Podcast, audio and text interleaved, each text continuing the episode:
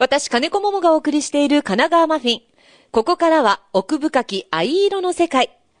藤沢市の SDGs の取り組みである古い衣服などを藍染めし、リユースする活動。藤沢ブルーハンズプロジェクトを紹介します。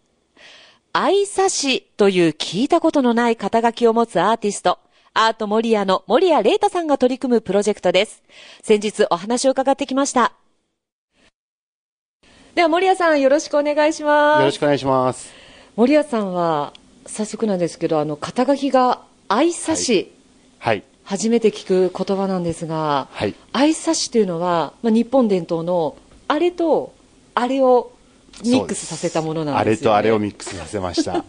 あの教えていただけますか？はい。愛差しとは。えっと、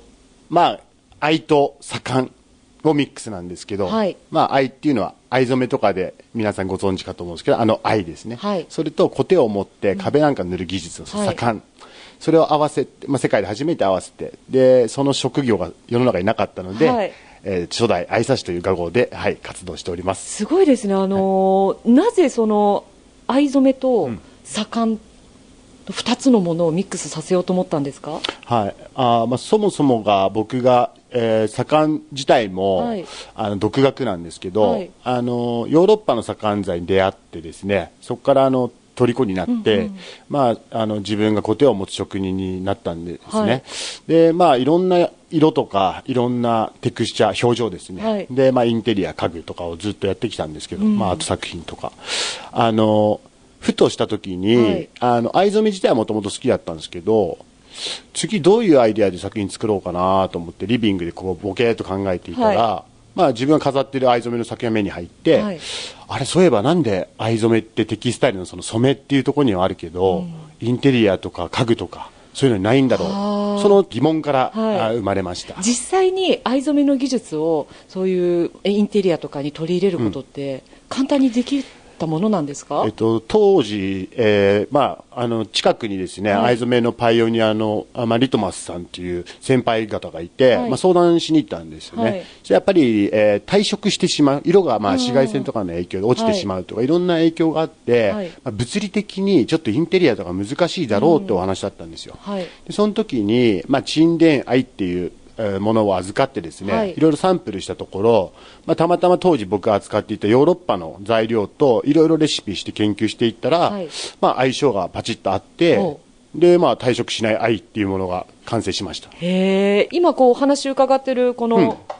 あのオフィスにあるこのテーブルも、はい、そうです。これも愛と盛んの技術で作ったテーブルになります。そうですよね。だってテーブルだけどこの、えー、四角く模様が入っているというか、はい、塗り重なれてるのは、これは盛んの、そうです。盛んの技法ですね。技法ですよね。でも、このいろんな深いブルーから本当白に近いブルーまで、うんうんなってるのはこれはもう染めの技術ですよね。あの江戸時代なんかはあの庶民が着れる色とかっていうのも決められてたりしたので、はい、まあ、当時の江戸のやっぱり粋な人たちっていうのは面白いもんで、じゃあ愛が愛を着なきゃいけないんだったら愛だけで何百色も遊んでやろうみたいなだからやっぱ愛一言に愛と言っても、はい、まあ、このご覧の通り本当深い黒に近いものから、まあ、勝ち色なんて言って武将のね、はい、人が着てるイメージとかもあると思うんですけど、それから本当曇り空のね白に近いような色もありますんで、はい、まあ、表現の幅はかなりあるかと思います。で森谷さん最近あの制作した作品というのはどんなものがあるんでしょうか、うんうん、えっとですね、まあ、もちろん藍染めのあシャツとか、はい、あとそういう作品もありますしあとはあの藍を使ったこう盛んの技術で仕上げたアートパネルみたいなもの、はい、でそれにさらにこう彫刻を施すという、はい。まああいった作品ですが、はい。まあ、そういったのを作ったりはしてますね。いろんなものに活用できますよね、この今、私がいる室内にはあのキャンパスに描かれた絵もあるし、はい、T シャツもありますし、はい、このような家具もあれば、ね、布が飾ってあったり、はい、何でも活用ができるんだなと思ったんですが、そうです。あの江ノ島のエスカー乗り場の横にある壁面アートも守谷さんの作品だと伺ったんですが、そうです。あれは藤沢市さんのあのとの取り組みでですね、はい、あのユニリーバという企業と、まあ、グリーンディスプレイさんという会社さんと、まあ、3社で協業してですね、はい、あの、今、結構問題になっているそのプラスチック製品の、まあ、ゴミとかですね、廃棄物。それと、まあ、日本の残すべき、こう、伝統的な大事な愛っていうもので、何が表現できないかと。はい、で、あの、エスカー乗り場の横って意外とこう、ちょっと暗い、で寒くて暗いイメージがあって、はい、そこをなんかこう明るく、うん、したいねって。で観光客の方とかもやっぱ明るい印象にしたいよねっていう話から、はい、まあその自然素材の盛んとはいえ、まあ、あの今起きている問題っていうのをあのなんとかこうこう解決するために衣装として使って、はい、はい、表現した作品がドンとあります。すごいですよね、はい、もうあの江ノ島にぴったりというか、はい、何かこうイメージとあるんですか、テーマそう、あれね、一応、江ノ島ってこう、いろ、まあ、諸説言われはいろいろあるんですけど、はいはい、あの、まあ、弁財天と竜っていうのがあの出てくるんですね。はい、で、まあ、あれをイメージは、江ノ島がこう、できていく様、うん、その弁財天が来て、で、竜がこう、待って、はい、で、江ノ島というものが江ノ島として存在していく様を一応自分なりには、あの、表現したんですね。はいあとは、なんか見る人がそれぞれ楽しめるように、うん、実はあれ、鱗がちょっと下の方に落ちてたりとかして、はい、そう、竜の鱗落としみたいなのを、はい、まあ、自分なりの 歌に隠れたちょっと楽しみとしては表現はしてます、うん、すごいですね、地元で、はい、まあね、観光の方も多いですから、はい、ちょっとこれを今聞いて、ね、テーマを聞いてから見に行くと楽しいなと思うんですが、他にはどんな作品を作られてるんですか、伊勢原の方でも、あの炙り神社。はい方に、えっと、作品を奉納されたと。そうです。す。ごいありがたい話で。一応なんか聞くところによるとその歴史的にも芸術作品がアフリ神社に奉納されたっていうのは初めてということなんで、はい、まあ、本当ありがたいお話なんですがあの伊勢原に大山っていう、まあ、あの山があるんですね、はいで当然僕らもあの若い頃からサーフィンなんかして、うん、海から見える富士山の手前に大山があるんですけど、はいはい、意外と藤沢の人ってその大山って知らない人も多かったりするんですよ。うんはい、でいざあの僕も知って、えーまあ、浮世絵とか東海道五十三次とかいろいろ勉強していく中で伊勢原の阿夫利神社と江ノ島の神社すごいゆかりがあって、昔こう両参りをするという文化があったんですね。でその両参りってすごく面白いし、まあ、現代でいうとツーリズムで人の動きを作るっていうのを、うん、なんとかこうアートを通して表現できないかなと思って、はい、えー、まあ、僕のアート作品を奉納させていただいて。で一応テーマとしては山の中から見た大山と、まあ、外から見た大山っていうのを愛で表現した作品になっていて、まあ、あの、サリオ関村に飾ってあるんで、ぜひちょっとご覧いただきたいんですけど、はい。まあ、で、江ノ島の、まあ、エスカーの先ほどのお話の作品もあるので、なんか人が、あの、そのアート作品を見に行くというので、うん、まあ、両参りの当時の文化みたいなのがまた再現できたら楽しいなとは思ってますね。うんうん、ね見るのも楽しいですけれども、うん、森谷さん、初代愛差しとして、その技術を次世代にこう、継いでいこうとは思わないんですか、うんうんうん、一応その、あの、なんか初代、はい、なんか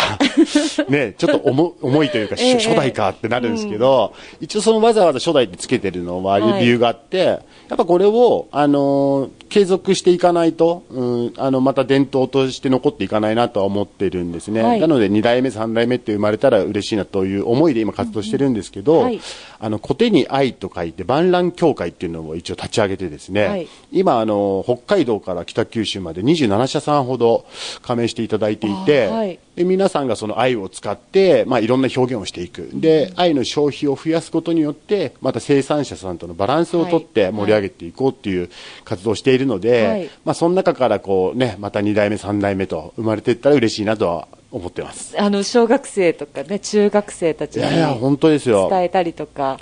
今、横浜の滝頭小学校さんなんかでは、はい、もう本当に何度も授業させていただいて、はい。まあ、藍染めしたりとか、あの、藍で水墨画みたいなの描いてみたりとか、うんうんはい、で、小学生と一緒にこうなんかやってると、僕らが学ぶこともすごく多くて、はい、なのでその教育の現場とかに携わりながら、子供たちにやっぱりいいものを知ってもらって、うんうん彼らの発想で新しいものを生み出していけるといいなっていうのは思いますね。はい。うん、で、えっ、ー、と森谷さん地元藤沢ということなんですが、今藤沢ブルーハンズプロジェクトという取り組みも行っていると伺いました、はい、これはどのようなプロジェクトなんでしょうか？うん、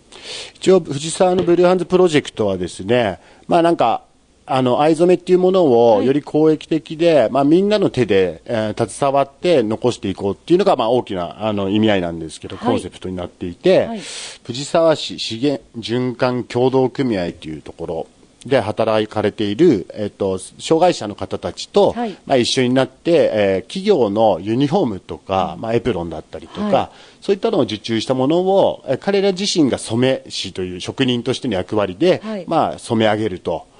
で、それを、えっと、今、えー、藤沢のアパレルブランド、ラファイエットさんとか、はい、で、えー、売ってたりとかですね、あとは、あの、藤沢市役所内のローソンさんで売ってたりはするんですけど、はい、あと、地元企業の本当ユニフォームとかも作ったりはしています。あの、T シャツは拝見しました？藤沢シティのやつ。あ、そうですね、藤沢シティの。あ、かっこいいですよね。かっこいいです。で、あれちゃんと、なんか、その環境基金の方に、売り上げの何パーセントが回るとか、はいあとはその僕らもその障害者の方たちの生きがい、働きがいにつながるようにとか、まあ、賃金のボトムアップとか、はい、そういったのをなんかに重きを置いて、まあ、活動はしています、うん、あの出来上がったシャツはその販売されていたり、企業さんのユニフォームとしても使われているということなんですけど、はい、あの藍染めした例えば T シャツとかシャツっていうのは、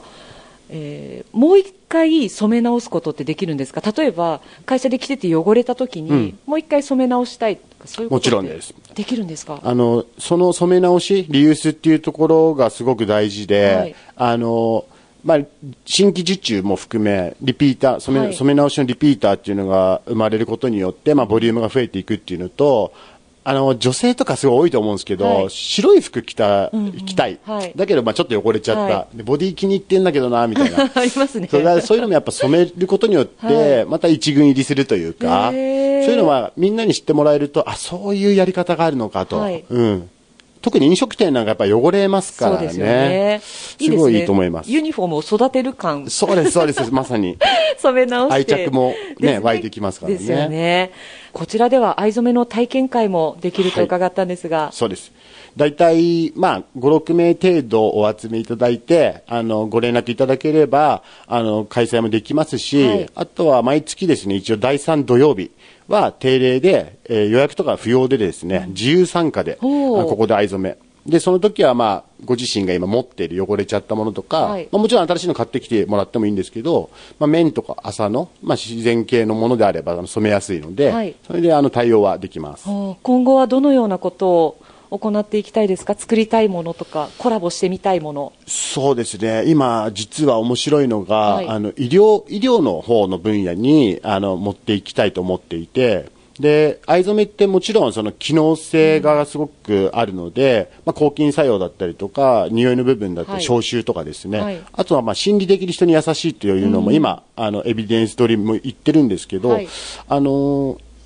まあ、メディカルの、例えば人を訪問看護の方とかが、まあ、か抱きかかえたりとかっていう場面に、うんはい、まあ、人のその患者さんの肌に触れる部分とかを、はい、なんかこう、優しいものにしたいよねっていうんで、実はもう今新しくそういうのを作り始めているところです。はい。結構、無限に何でもできますよね、うん、そうですね、もう本当に発想次第で、はい、あの、何でもできるかなと。何でもできるんだなと、今日食べ物とかも、あの、衣食住の住の部分と、はい、えっ、と、衣の部分はもう当然ね、今のお話の中であるんですけど、はい、食っていうのも、うちがあの不要になったその畑でできた藍の植物の茎の部分を粉末化して、はい、えっ、とエナジーバーを作ったりとか、えっ、とお茶を作ってみたりとかで栄養価試験しっかりかけてですね、はい、実は栄養価すごい高いっていうのも分かった。へえ。ね、あの、ホームページとか、あの、見ていただくと、森谷さんの作品もたくさん出てますので、チェックしていただきたいんですが。では、最後に番組リスナーの皆さんにメッセージをお願いします。あ、あの、今日はありがとうございます。えっとですね、まあ、愛とか盛んって、意外と普段の生活に馴染みがないかもしれないんですけれども、いざ、あの、一歩ですね、こう、入り込んでもらって、携わってもらうとですね、なんかすごく楽しいことですし、あの、思ってるよりも、あの、難しいことではないと。で、お子様から、あの、それこそお孫さん連れておじさんおばあさんも一緒に来たりとかもしますし、今、海外の方とかも一緒に来たりするので、なんかあの、お問い合わせいただいて、一緒に、あの、楽しくですね、皆さんと畑から染めから、食べ物から、あの、展開していって、あその愛というね、日本の大事な青を、みんなの力で残していけたらいいなとは思うんで、ぜひご協力よろしくお願いします。はい、森谷さん今日ありがとうございました。ありがとうございます。